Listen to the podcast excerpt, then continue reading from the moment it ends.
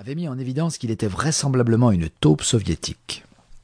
Depuis que Kovitch avait été chargé du dossier Ingeborg Ligren, le chef d'état-major du contre-espionnage en déduit que Ligren possédait sûrement des informations essentielles qui exposeraient Kovitch et qu'il était nécessaire de les récupérer. Les autorités norvégiennes faisaient le sale boulot des Américains et les ficelles étaient tirées depuis les bureaux du contre-espionnage du personnel outre-Atlantique. Ingeborg Ligren n'était pas un cas isolé. Elle était l'un des nombreux espions présumés visés par le chasseur d'espions le plus puissant des États-Unis, James Jésus Angleton. L'éducation d'un chasseur d'espions. James Jésus Angleton est né en 1917 à Boise, dans l'Idaho. Il a grandi dans l'Ohio et a déménagé en Italie avec sa famille à l'âge de 14 ans. Son père, un ancien officier de cavalerie qui avait servi sous les ordres du général John Pershing au Mexique, envoya son fils à Malvern, une prestigieuse école publique britannique. En Angleterre, Angleton a adopté les manières d'un écolier britannique de la classe supérieure. Cette attitude façonnera sa pensée et dictera son style personnel tout au long de sa vie.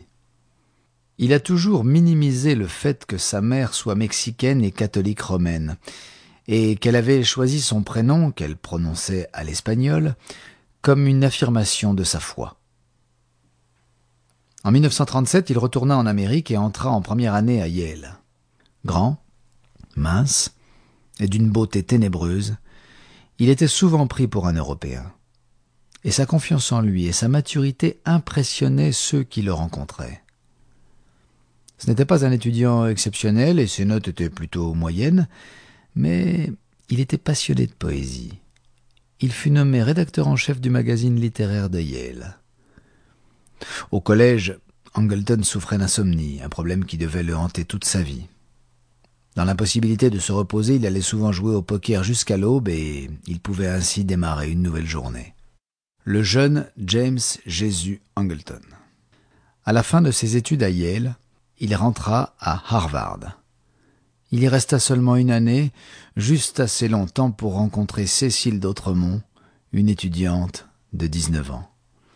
Ils se marièrent en 1943.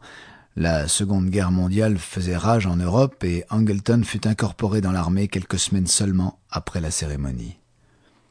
Le père d'Angleton et un de ses professeurs de Yale ont utilisé leur relation pour lui obtenir un poste à l'Office Strategic Service, le précurseur de la CIA. Il devait travailler dans le service de cryptage nommé X2, l'unité de contre-espionnage de l'OSS. Sa formation consistait à apprendre à identifier et neutraliser des agents doubles, des personnages qui affichent leur allégeance aux États-Unis alors qu'ils travaillent en réalité pour l'ennemi. Office of Strategic Service, ou OSS. Quelques jours avant Noël 1943, le caporal James Angleton partit pour Londres, où il fut affecté à l'unité italienne de X2. Cécile était enceinte de leur premier enfant. La CIA, oracle de Delphes. À la fin de la Seconde Guerre mondiale, alors que les ruines de l'Allemagne nazie étaient encore fumantes, un nouveau péril surgit qui menaçait d'être plus dévastateur pour la paix que le régime d'Hitler. L'objectif de l'Union soviétique d'après-guerre était d'imposer le communisme au reste du monde. Joseph Staline, le dirigeant du pays, déclara que les pays capitalistes et les pays communistes ne pouvaient coexister pacifiquement. Joseph Staline. Pour beaucoup, cela ressemblait à la déclaration de la Troisième Guerre mondiale, écrivit Tom Mangold, l'auteur de Guerre froide.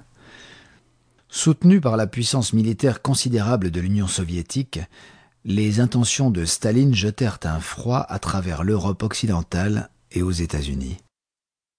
Le Premier ministre britannique Winston Churchill déclara en 1946 Un rideau de fer est descendu à travers le continent.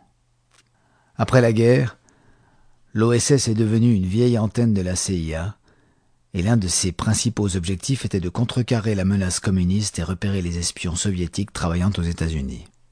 Malheureusement, le KGB et le GRU, renseignement militaire, les agences d'espionnage soviétiques, avaient déjà une longueur d'avance sur la CIA.